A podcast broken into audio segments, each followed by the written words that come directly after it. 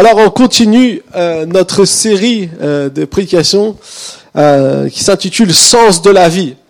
C'est vrai que on cherche toujours un sens pour notre vie. Et on a été créé nous aussi avec des sens, des choses pour ressentir. Les choses, par exemple, on a vu Louis qui nous permet d'entendre, la vue qui permet de voir, l'odorat la semaine dernière qu'on a vu qui nous permet de sentir. Et puis, euh, cette semaine, j'aimerais donc aller vers un, un, nouveau, un de ces sens, qui est le goût. Alors, ces sens, ils ont une caractéristique physique, mais aussi, je crois, et c'est ce que j'essaye de faire dans cette série que Dieu vraiment a mis sur mon cœur, c'est de pouvoir comprendre que on a besoin aussi de cette dimension spirituelle qu'il peut y avoir. Il n'y a pas seulement le côté physique, mais il y a aussi une dimension spirituelle que Dieu veut nous donner pour nous aider aussi, nous, dans le sens de notre vie, pour trouver le chemin que Dieu a préparé pour nous. Dieu a un chemin pour chacun d'entre nous. Dieu a, a, prévu quelque chose pour ta vie. T'es pas juste euh, voilà euh, venu ici par hasard. Tu es pas juste venu sur cette terre par hasard. Tu es pas juste Dieu a quelque chose de prévu pour nous. Et c'est important que nous pouvons aussi toujours trouver le sens. C'est souvent dans notre vie on se trouve à des carrefours, on se trouve à des à des intersections où il faut prendre la bonne direction. Et je crois que cette dimension spirituelle de ces sens que Dieu nous a donnés nous permettent aussi, nous, après, à pouvoir fonctionner, à pouvoir aller entrer dans la vie que Dieu a pour nous.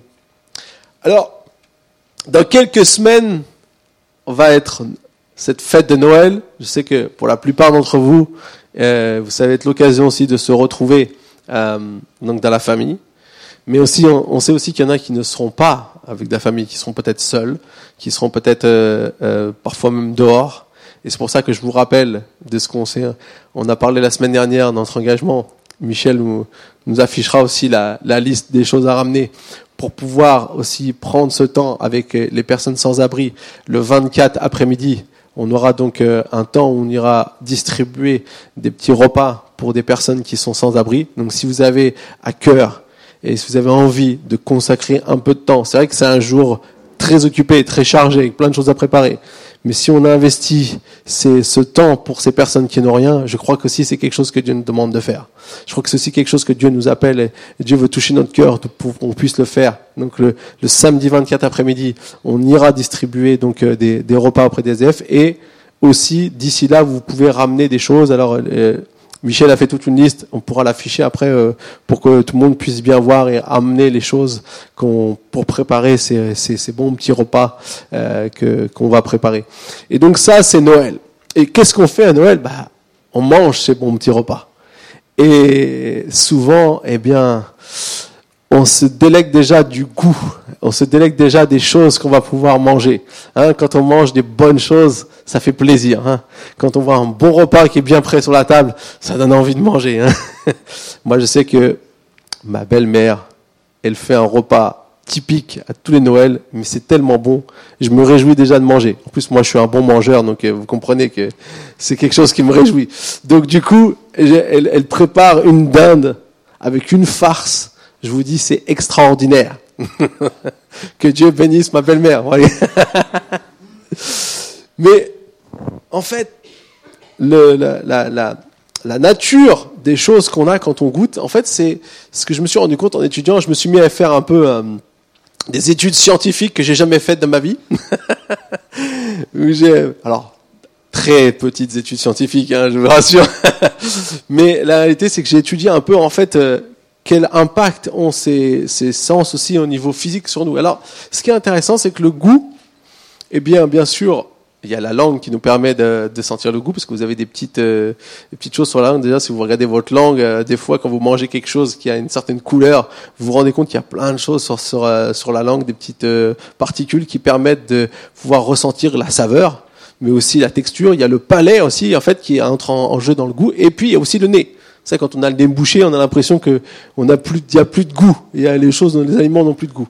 en fait, c'est plusieurs éléments qui nous permettent d'obtenir le goût. Et j'ai trouvé ça très intéressant parce que on va voir que euh, nous aussi, parfois dans nos vies, euh, certaines choses, lorsqu'on on, on goûte à certaines choses, on se rend compte que ça a aussi des impacts sur différents domaines de notre vie. C'est pas toujours seulement sur un domaine. Mais pour avoir le goût, alors bien sûr, il y a le sucré, le salé, l'acide, la mer, sont les, caractéristiques du goût. Et ce qu'on voit surtout, c'est que ce qui est important, c'est que ça soit harmonieux, c'est que ça soit équilibré. Quand vous regardez les, les, émissions culinaires qui débordent en ce moment sur la télévision, eh bien, vous voyez toujours que l'importance, c'est le bon dosage. Si c'est trop sucré, c'est pas bon. Si c'est trop salé, c'est pas bon. Si c'est trop acide, c'est pas bon. Si c'est trop amer, c'est pas bon. Et donc, du coup, euh, c'est important de pouvoir euh, euh, avoir cet équilibre. Alors, le goût. Ce qui est important, c'est que ce soit quelque chose de bon. On est tous d'accord, c'est que ce soit quelque chose de bon.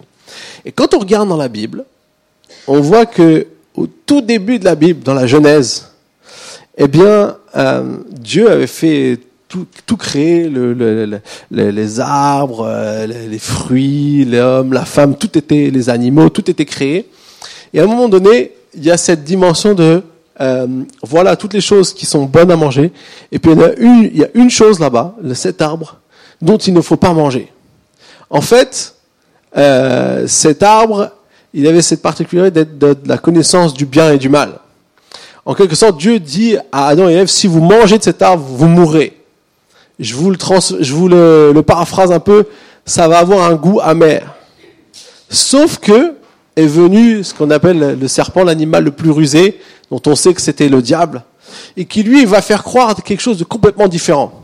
Il va dire, mais non, si tu goûtes de cet arbre, de ces fruits, du fruit de cet arbre, eh bien, tu vas être, tu vas connaître le bien et le mal, tu vas être comme Dieu.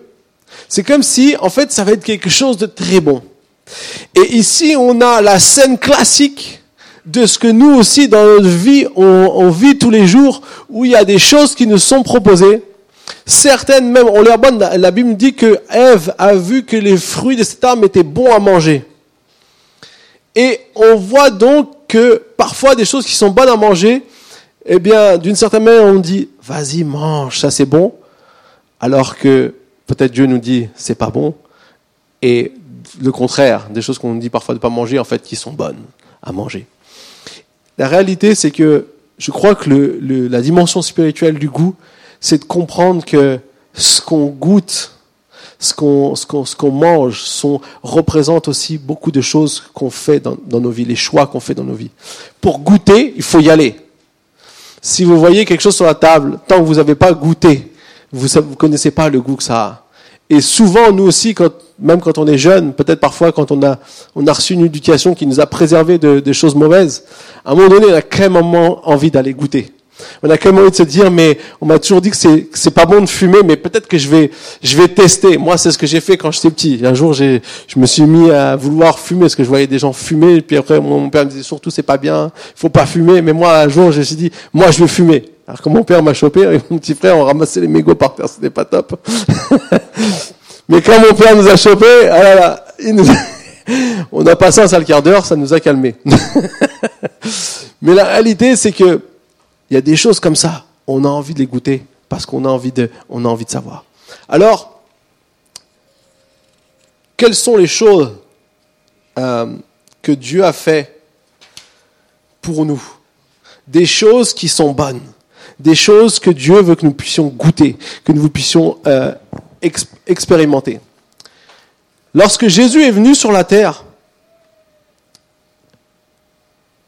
il nous est dit que il est venu faire des choses qui étaient très bonnes, des miracles, des, guérisons. Il y a des gens qui ont eu des, vies transformées, des gens qui ont eu des, choses extraordinaires sont venus faire. Et en fait, je crois que lorsque Jésus est venu sur la terre, c'est comme s'il est venu réparer, entre guillemets, ce que euh, Adam et Ève avaient fait, avaient goûté à ce fruit qui n'était pas bon et ont eu ensuite le goût amer. On voit dans la Bible, dès qu'ils ont, dès qu'ils ont goûté, ils se sont sentis mal, ils ont été cachés, ils n'étaient pas bien. Alors qu'auparavant, tout allait bien. Et Jésus est venu pour restaurer, entre guillemets, cette dimension. Et il est venu en disant, je viens amener le royaume des cieux, je viens accomplir ce que mon Père m'a envoyé faire. Et il va faire toutes sortes de miracles. Et il y a plein de gens qui vont être au bénéfice de ça. Des gens parfois qui étaient des, on va dire des gens qui étaient des, des bons juifs, comme des personnes parfois que la Bible dit que on ne se serait pas intéressé. Des prostituées, des gens, comme la Bible les qualifie, de mauvaise vie. Mais Jésus ne s'est pas arrêté. Il a fait tout ça. Il a accompli des choses parce qu'il est voulu venir restaurer un goût nouveau qu'on avait perdu. Quelque chose qu'on avait perdu. Alors ce que j'aime dans, dans, cela, c'est que euh, dans ce que Jésus est venu faire, c'est qu'il va prendre douze personnes, douze jeunes hommes, et il va les former, il va les prendre pour les former, pour leur montrer les bonnes choses et comment tu peux vivre et faire les bons choix de ta vie. C'est important qu'on puisse comprendre, qu'on puisse voir quelles sont les bonnes choses que je peux faire pour ma vie? Quelles sont les choses qui vont m'apporter un bon goût, qui vont m'amener à vivre une vie qui vaut la peine d'être vécue? On a tous envie de vivre la vie rêvée. Hein? On a tous envie de dire, waouh, je suis trop content de ce que je vis aujourd'hui. Ma vie est géniale. Qui aime dire ça? Tout le monde a envie de ça. Tout le monde a envie de dire, je veux vivre, je veux, et on, cherche tous d'une certaine manière qu'on fasse des choses qui soient bonnes pour nous, des choses qui ne soient moins bonnes pour nous. Mais le but, ce qu'on a envie de vivre, c'est vivre une, une vie qui vaut la peine d'être vécue. Et chacun d'entre nous, on doit faire des choix. On est dans des, dans des dimensions. Et c'est pour ça que Jésus est venu montrer ça, est venu montrer comment on peut vivre une vie avec la guérison, la délivrance, la restauration, les miracles. Et ses disciples ont été donc au premier bénéfice de ça. Alors j'aimerais qu'on puisse prendre comme passage du jour un, justement un exemple où les disciples ont été formés par, euh, par Jésus dans Marc chapitre 8. Marc chapitre 8, à partir du verset 10. Marc chapitre 8, verset 10. Aujourd'hui, peut-être vous l'êtes déjà, mais vous êtes les disciples de Jésus, prêts pour avoir un bon petit moment d'enseignement, de, formation, pour apprendre à faire les bons choix. Amen. Aussitôt, alors, c'était juste après avoir accompli un miracle que, et c'est passé deux fois, qui est la multiplication des pains. Donc, euh, il y a eu la première multiplication des pains où il y avait 5000 hommes. La deuxième, on dit qu'il y avait 4000 hommes. Donc, euh, en plus, il faut mettre les femmes et les enfants. Et donc, c'était juste après, et aussitôt, il monta dans la barque avec ses disciples et se rendit dans la région de d'Almanuta les pharisiens arrivèrent, se mirent à discuter avec Jésus et, pour le mettre à l'épreuve, lui demandèrent un signe venant du ciel. Jésus soupira profondément dans son esprit et dit, Pourquoi cette génération demande-t-elle un signe? Je vous le dis en vérité, il ne sera pas donné de signe à cette génération. Puis, il les quitta et remonta dans la barque pour passer sur l'autre rive. Les disciples avaient oublié de prendre des pains, il n'en avait qu'un seul avec eux dans la barque. Jésus leur fit cette recommandation. Attention, Méfiez-vous du levain des pharisiens et du levain d'Hérode. Les disciples raisonnaient entre eux, disaient, c'est parce que nous n'avons pas de pain. Jésus, le sachant, leur dit, pourquoi raisonnez-vous sur le fait que vous n'avez pas de pain? Ne comprenez-vous pas et ne saisissez-vous pas encore? Avez-vous le cœur endurci? Vous avez des yeux et vous ne voyez pas. Vous avez des oreilles et vous n'entendez pas. Ne vous rappelez-vous pas? Quand j'ai rompu les cinq pains pour les cinq mille hommes, combien de paniers pleins de morceaux avez-vous emporté? Douze, lui dirent-ils, répondirent-ils. Et quand j'ai rompu les sept pour les quatre mille hommes, combien de corbeilles pleines de morceaux avez-vous emporté? Sept, répondirent-ils. Et il leur dit, comment se fait-il que vous ne compreniez pas Ah On va s'arrêter là. Alors, ce passage m'a interpellé. Et j'ai envie de dire, dans, dans mon message aujourd'hui, j'aimerais voir qu'on puisse voir dans l'ensemble trois catégories de personnes trois catégories de personnes. Premièrement, ici, on voit les pharisiens. Les pharisiens, c'est des gens qui étaient instruits dans la loi. On, les appelait souvent aussi les spécialistes de la loi. C'est des gens qui connaissaient les choses et qui disaient aux autres ce qu'il fallait faire pour être bien, pour être droit devant Dieu. Et donc, ici, eux, ils arrivent. Et puis, ils disent à Jésus, allez, Fais-nous un signe. Jésus, il est venu avec, sa barque, il est avec ses disciples. Il est venu dans une région euh, où il n'avait pas encore été. Et eux, ils ont dit, ah tiens, voilà le Jésus là, celui qu'on a entendu parler. Tiens, vas-y, fais-nous un signe, on va voir. Mais Jésus ne va pas faire de signe. Et là, je me suis, arrêté à ce moment-là. En fait, ce que la Bible dit, c'est qu'ils sont venus pour mettre Jésus à l'épreuve. En quelque sorte, ils ne sont pas venus pour revoir un signe et croire à Jésus et voir quelqu'un qui fait des choses extraordinaires. Pour eux, ils ne sont pas venus goûter.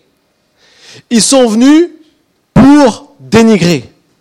En fait, c'est la catégorie des gens qui ne veulent pas vraiment goûter. Ceux qui ne veulent pas vraiment goûter ce que Dieu est venu apporter. Et la réalité, c'est que nous aussi, dans notre monde, on fait face avec une catégorie de personnes qui ne veulent pas goûter. Il y a tout un tas de choses où, si vous avez des, les, les valeurs que prône la Bible, on va vous dénigrer. On va vous dire que c'est pas bien, que vous n'êtes pas moderne, que vous n'êtes pas euh, euh, dans ce qu'il faut faire aujourd'hui. Il y a plein de débats en ce moment, en plus, qui parlent de ça, notamment par rapport à l'avortement eh bien, on voit ici, oui, mais il y a des gens qui ne sont pas progressistes.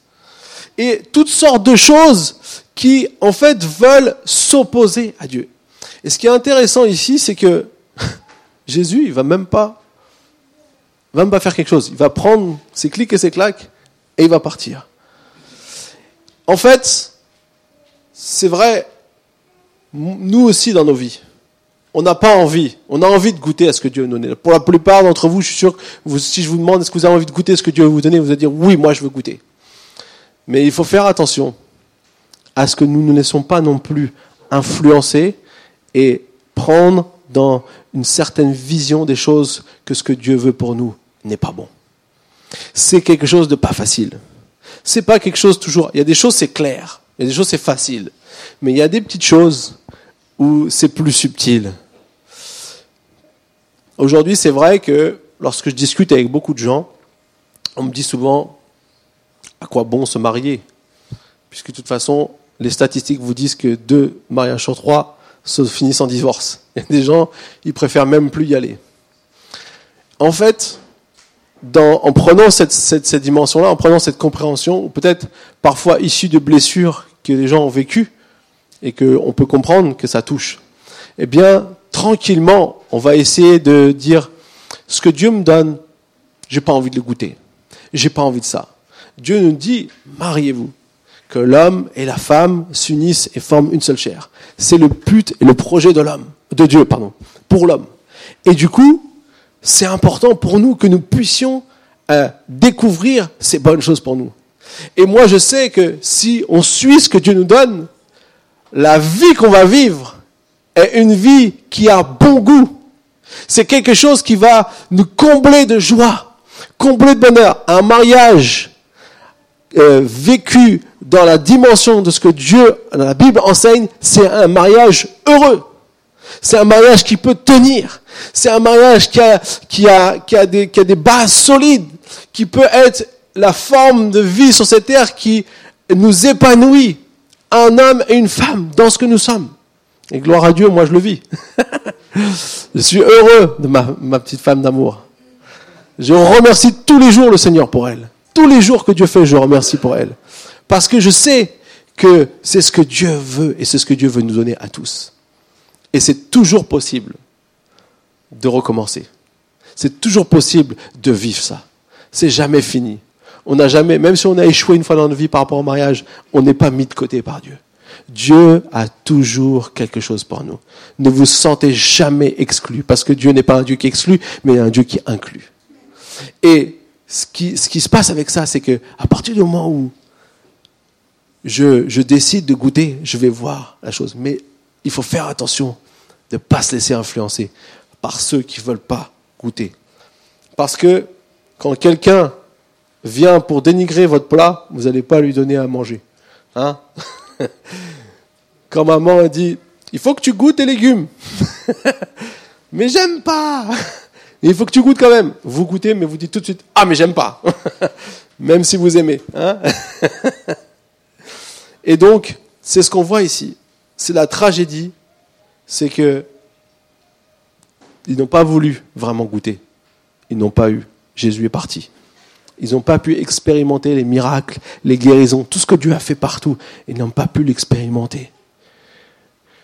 Quelle tristesse. Et je dirais aussi une deuxième chose, sans aller trop loin dans ce texte, mais ici on parle de pharisiens. On ne parle pas de gens qui étaient complètement ignorants de Dieu. J'ai envie de dire quelqu'un qui est loin de Dieu, qui ignore Dieu, peut-être qu'il n'a pas forcément envie de goûter au premier abord. Euh, j'ai envie de dire ça peut plus se comprendre. Mais ces gens-là, ils connaissaient Dieu.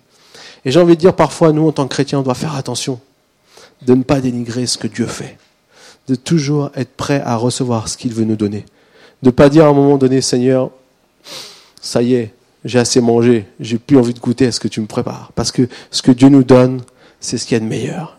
Et je pense que c'est quelque chose qu'on doit faire attention pour notre vie. On doit réfléchir, on doit dire, Seigneur, oui, je vais faire, oui, je vais goûter, même si tout de suite j'en ai pas envie, mais Seigneur, je sais que si tu me le donnes, c'est que j'en ai besoin. Et je pense que ça, c'est quelque chose d'important. Alors maintenant, on va voir les disciples. Les disciples, eux, ils sont euh, en formation, ils sont là avec Jésus, sont trop contents parce qu'ils sont en première loge. Vous savez, quand Jésus était quelqu'un, tout de suite, après avoir fait quelques miracles, on devient célèbre. Hein. quand on a, quand on a guéri plein de gens comme ça, on dit que les, on savait même pas qui c'était, mais les gens, ils amenaient les malades. Ils disaient, oh, ils vont être guéris, pour peu qu'ils soient guéris. Quand quelqu'un est malade, il est prêt à faire tout pour être guéri.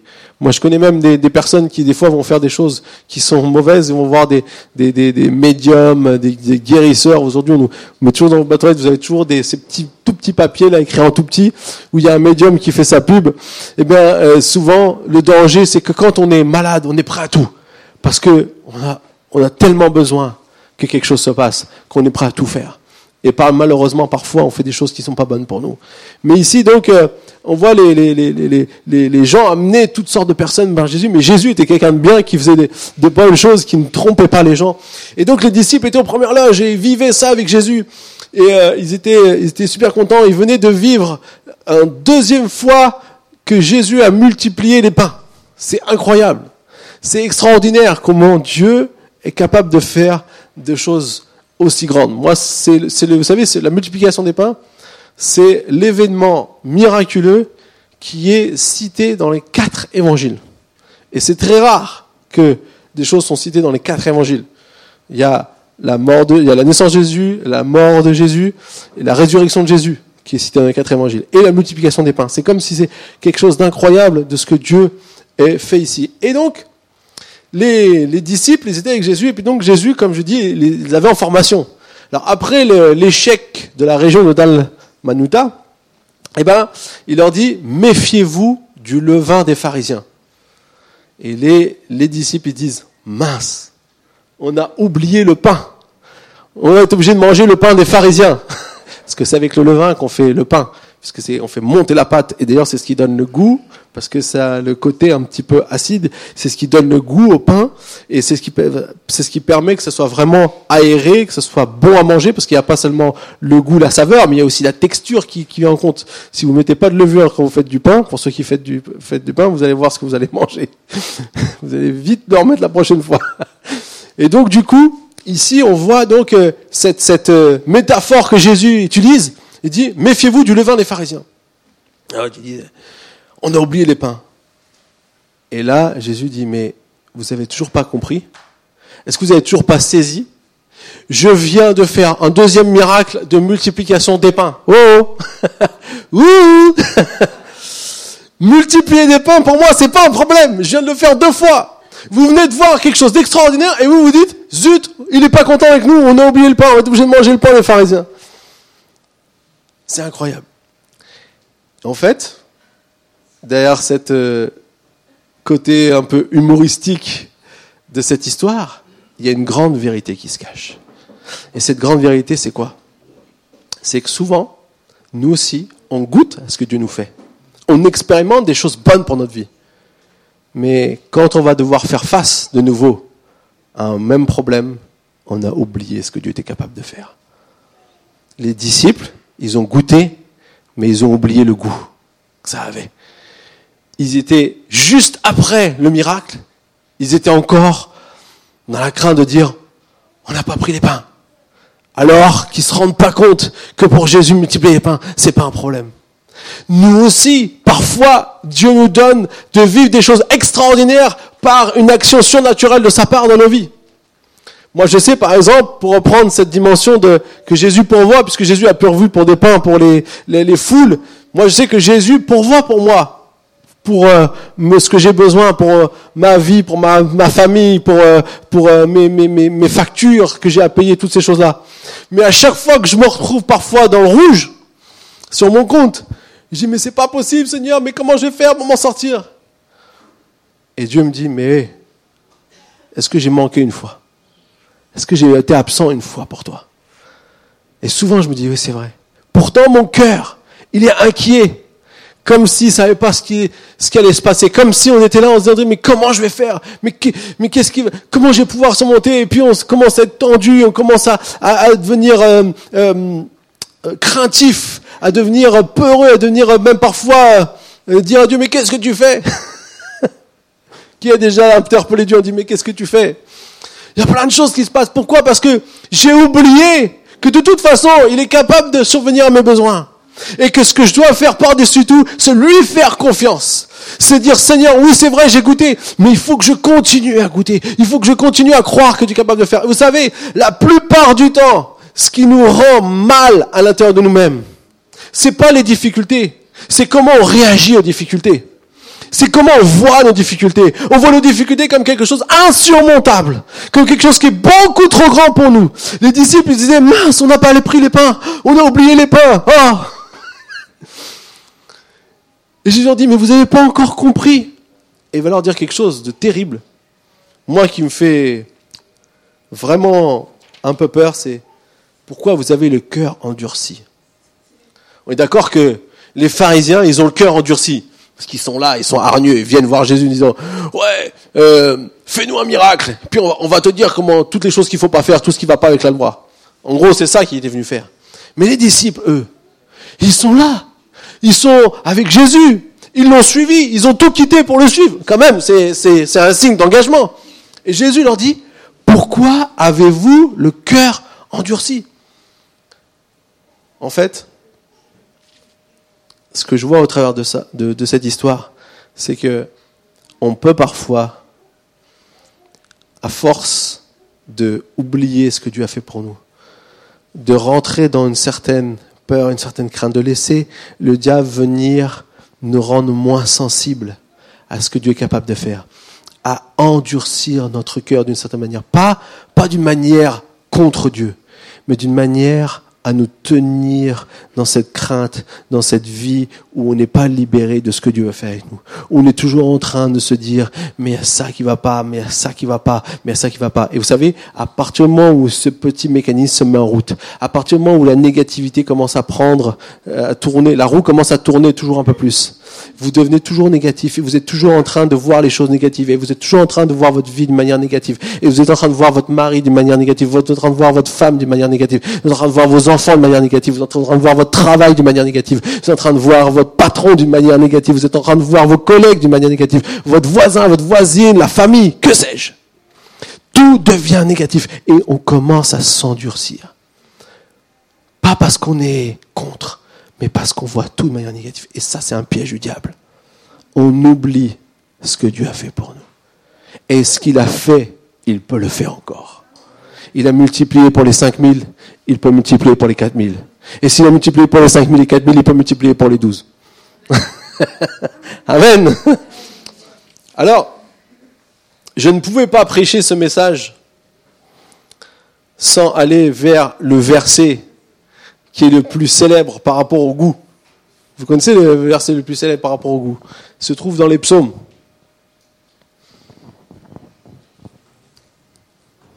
Goûtez et voyez que l'Éternel est bon. Psaume 34, verset 9. On va le lire ensemble. Psaume 34, verset 9. C'est le verset le plus connu. Goûtez et voyez combien l'Éternel est bon. Heureux l'homme qui cherche refuge en lui. Craignez l'Éternel, vous ses saints, car rien ne manque à ceux qui le craignent. Les lionceaux connaissent la disette et la faim, mais ceux qui cherchent l'Éternel ne sont privés d'aucun bien. Amen. Alors maintenant, je vais vous expliquer quand est-ce que ce, enfin, je vous partager quand est-ce que ce verset a été écrit. Il nous est dit, dans le verset 1, psaume de David lorsqu'il se fit passer pour un fou en présence d'Abimélec et qu'il s'en alla chasser par lui. Si je vous remets le contexte de l'époque de la vie de David où il a écrit ce psaume, qui est d'ailleurs un super psaume, si vous n'avez pas le moral, vous lisez ce psaume et vous allez avoir le moral, c'est sûr. Quand il a écrit ce psaume, il venait d'être chassé par, enfin, il a dû s'enfuir de Saül avec Jonathan qui l'a aidé à s'échapper parce qu'il savait que Saül voulait le tuer. Saül était jaloux de lui, donc il voulait le tuer, donc il a dû s'échapper. Il a laissé tout le monde derrière lui. Il a laissé son meilleur ami derrière lui, Jonathan. Il a dû partir il était un truc très difficile. Ensuite, il était en train de chercher de quoi se nourrir. Donc, il est allé dans un, un, temple et il était voir euh, euh, le prêtre qui était là-bas. Il lui dit Donne-moi des pains consacrés. Il a mangé ces pains-là. Et puis ensuite, il s'est échappé et il a dû se réfugier où? Chez les Philistins. L'ennemi juré. Ceux à qui leur ami il leur a fait euh, vivre une grosse défaite lorsqu'il a combattu Goliath et qu'il a été un des, principaux euh, euh, soldats dans la victoire contre les Philistins. Et quand il se réfugie là-bas, qu'est-ce qui se passe? Ils l'ont reconnu.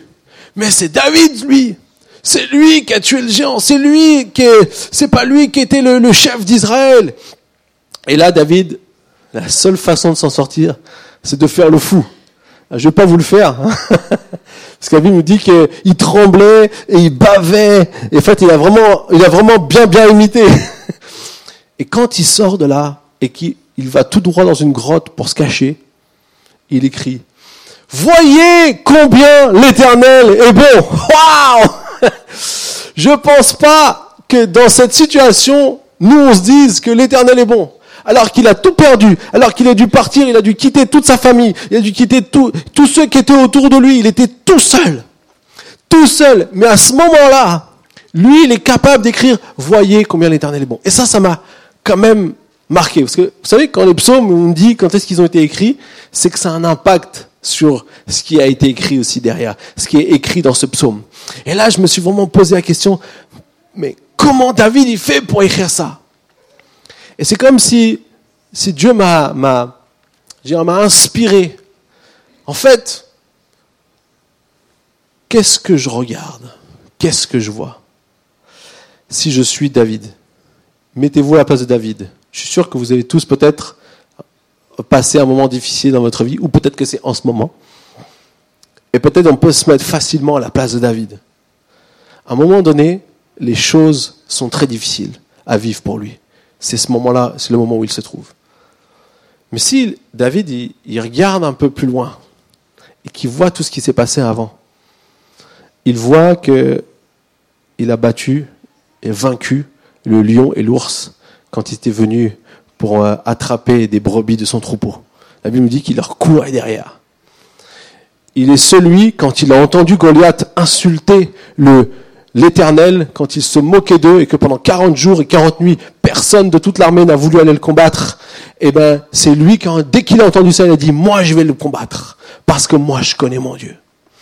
Ce David, c'est celui qui sait tout ce que Dieu a fait pour lui.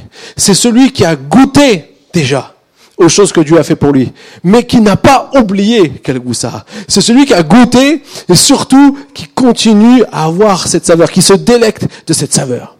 Et David sait une chose, et c'est ce qu'il dit dans ce psaume. L'Éternel, il le délivre de, me délivre de toutes mes frayeurs. Pardon, verset 5, pardon, j'ai cherché l'Éternel et il m'a répondu, il m'a délivré de toutes mes frayeurs.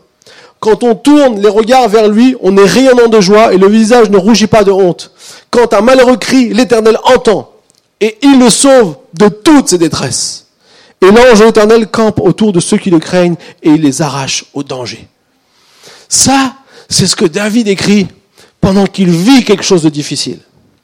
Et je crois que pour nous, c'est important de comprendre que le goût, la dimension spirituelle du goût dans la vie, c'est de se souvenir de ce que Dieu est capable de faire quand les choses vont pas bien. Quand la situation est difficile. Parce que c'est très facile de se laisser prendre par quelque chose de négatif, par une négativité qui veut nous enfermer, qui veut nous faire croire que ça ne pourra pas aller bien. Lorsque je vois mes parents qui se disputent, lorsque je vois les choses qui vont pas dans ma famille, lorsque je vois, lorsque je suis troublé par tout ce qui se passe, eh bien, c'est à ce moment-là que je peux être peut-être dans mon cœur touché, euh, pris par quelque chose qui, qui, qui, me fait mal. Et c'est là que je, je peux commencer à me poser des questions, mais qu'est-ce qu'il a Il est où ce Dieu? Et c'est à ce moment-là peut-être que si j'ai déjà pu goûter, si j'ai déjà pu euh, voir ce que Dieu a fait, je peux me souvenir que ce Dieu-là est capable d'intervenir, est capable de changer les choses, est capable d'amener une période nouvelle. Peut-être que lorsque j'ai perdu mon travail, que je suis dans une situation difficile, parfois désespérant, parce que je me pose la question, comment je vais subvenir aux besoins de ma famille? Comment je vais faire? Ou peut-être que je cherche un travail, ou peut-être que je, suis en train de faire mes études et que c'est pas facile, et toutes sortes de choses. À ce moment-là, quand je suis dans cette position je sais pas comment je vais y arriver, c'est là que je peux me souvenir que Dieu est là pour moi et qui veut me faire goûter ce qui est bon pour moi. Ce matin, Dieu a de bonnes choses pour chacun d'entre nous. Dieu veut que nous puissions goûter et voir comment lui est bon. La réalité, c'est que c'est pas c'est pas facile et le danger d'oublier est toujours là. Et si on regarde bien aux pharisiens, eux, ils ne voulaient même pas goûter. C'est la catégorie de gens de ceux qui ne veulent pas goûter. Les disciples, c'est ceux qui ont goûté, mais qui ont oublié.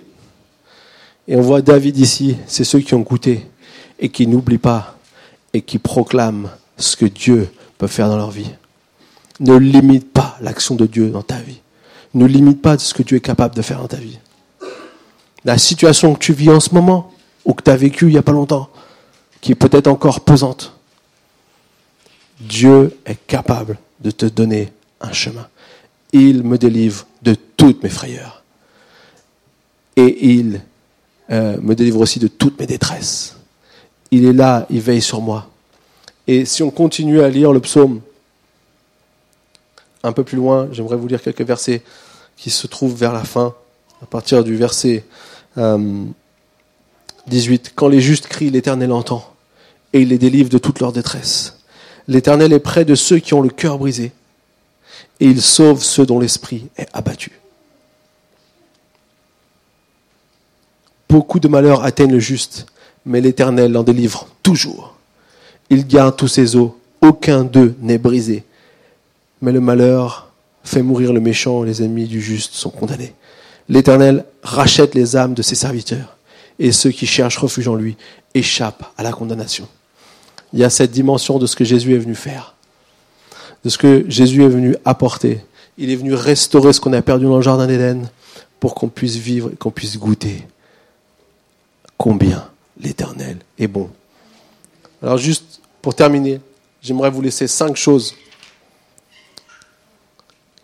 qui permet de garder notre goût intact.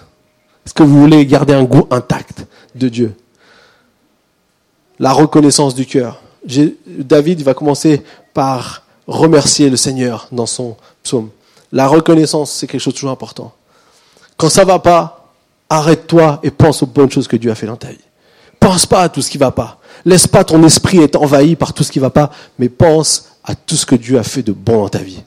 Remémore-toi les bons moments, les bonnes choses, comment il t'a sauvé à un moment donné, comment il était avec toi quand tu es dans une difficulté, comment il t'a permis d'avancer dans cette situation? Ensuite, ben justement quand on fait ça, ça nous permet de garder l'espérance en l'avenir. Avoir un goût intact, c'est toujours croire que demain sera meilleur. La Bible nous dit que Dieu a prévu des bonnes choses pour chacun d'entre nous et que tout ce qui se passe, tout concourt au bien de ceux qui aiment Dieu. Il y a quelque chose de bon devant. Souvent, nous, on voit le malheur, on voit l'avenir comme parfois difficile, compliqué.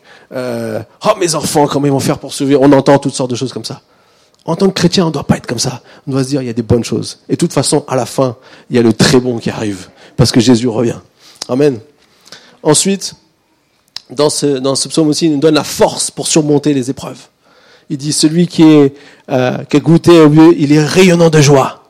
Il, il, il a celui, euh, il sait qu'il a un Dieu qui, qui, qui ne le prive d'aucun bien, qui est là, qui lui donne tout ce qu'il a besoin. Dieu te donne la force de surmonter toutes tes épreuves. Il n'y a pas une épreuve que tu peux pas surmonter avec Dieu. Il est le salut dans la détresse. Et surtout, il est le réconfort dans le désarroi. Ça, c'est quand tu as goûté à Dieu. Quand tu as goûté à Dieu, c'est à ça que tu as goûté. Alors, ce matin, j'aimerais vous poser quelques petites questions. Premièrement, est-ce que tu as déjà goûté une fois? Parce que peut-être que on fait partie aussi parfois d'un moment dans notre vie où peut-être euh, on se pose des questions sur euh, est-ce que Dieu existe? Est-ce qu'il est là? Est-ce que ce que certaines personnes disent est vrai? Et peut-être on n'a jamais vraiment goûté. On est un peu comme, euh, comme ces pharisiens qui parlaient sans avoir goûté. Est-ce que tu as goûté déjà à ce que Dieu veut faire pour toi? Si ce n'est pas le cas, tu peux le faire. Dieu est là pour chacun d'entre nous. Il veut que tu puisses goûter aux bonnes choses qu'il a pour toi. La question qui, suit ça, c'est est-ce que tu as envie de goûter du coup? Est-ce que tu désires goûter à Dieu? Est-ce que tu veux goûter aux bonnes choses qu'il a prévues pour toi? Peut-être certains d'autres, vous avez déjà goûté, mais vous me posez cette question. Est-ce que vous avez oublié un peu quel goût a notre Dieu et ce qu'il fait dans notre vie? Est-ce que cette saveur, elle est partie? Est-ce que cette saveur, peut-être, on l'a un petit peu ternie? Elle est devenue plus fade? J'aimerais te dire ce matin, Dieu veut rétablir ça en toi. Dieu nous a donné un goût spirituel pour nous souvenir de combien il est bon. L'éternel est bon. goûtez et voyez combien l'éternel est bon. Et c'est ce qu'on a besoin dans notre vie. Et oui, Dieu veut le meilleur pour ta vie. Alors je vous laisse ces questions dans votre cœur. Je vous laisse de les garder, de demander au Seigneur de pouvoir vous parler. Peut-être on va fermer les yeux un instant. Pendant qu'Olivier va jouer tranquillement derrière, j'aimerais juste poser une question ce matin. Peut-être quelqu'un n'a jamais vraiment goûté à ce que Dieu fait, ce que Dieu veut faire pour toi. Ou peut-être que tu as goûté et tu as oublié un petit peu. Et je sens dans mon cœur que ce matin, c'est peut-être le temps de pouvoir répondre le temps de pouvoir euh, dire oui, je veux goûter. Alors j'aimerais savoir, est-ce qu'il y a quelqu'un qui voudrait ce matin dire, je veux goûter à ce que Dieu veut pour ma vie? Je veux le prendre, le recevoir. Si c'est toi, j'aimerais juste que tu lèves ta main, j'aimerais prier pour toi. Ouais, j'ai vu. Oui, j'ai vu. Est-ce qu'il y a quelqu'un d'autre encore? Oui, j'ai vu.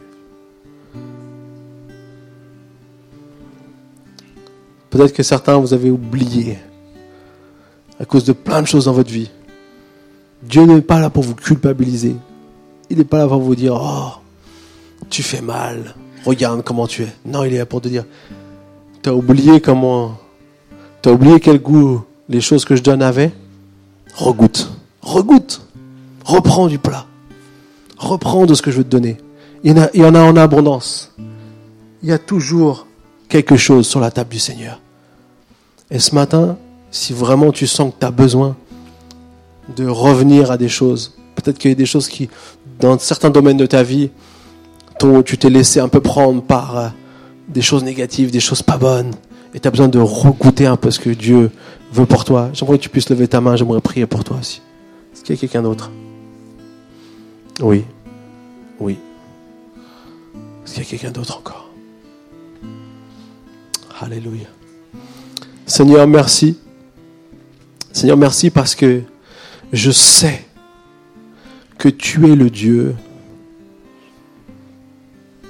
qui donne les meilleures choses à ses enfants, qui donne les choses qui sont très bonnes à manger.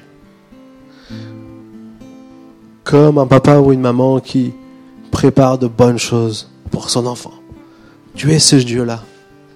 Et Seigneur, je te, je te prie que tous ceux qui ont levé la main ce matin, qui ont besoin de peut-être avoir cette saveur à nouveau dans leur vie, cette saveur de toi, de ce que tu peux faire, de faire tomber les limites que l'on s'est mis, les, choses négatives qui ont pris pas la place sur nous, les, les choses qui veulent nous empêcher d'avancer avec toi. Seigneur, je te prie vraiment que tu puisses nous aider, chacun d'entre nous, à, à pouvoir goûter et voir que tu es bon. Et que comme David, que ce soit dans des temps glorieux, où David a écrit des psaumes extraordinaires, comme dans des temps de détresse, eh bien, nous reconnaissons que tu es bon. L'Éternel est bon. L'Éternel a de bonnes choses à donner à tous ceux qui le cherchent. Seigneur, ce matin, on veut te chercher. Merci pour tous ceux qui ont levé la main. Bénis-les, touche-les, bénis leur vie, bénis les choses que tu as prévues pour eux. Donne-leur de pouvoir goûter et de voir combien tu es bon. Merci Seigneur mon Dieu pour ta grâce et ta bénédiction sur chacun d'entre nous. Je veux bénir toute notre Église ce matin. Au nom de Jésus. Amen. Amen. Que Dieu vous bénisse richement et je souhaite passer un bon dimanche.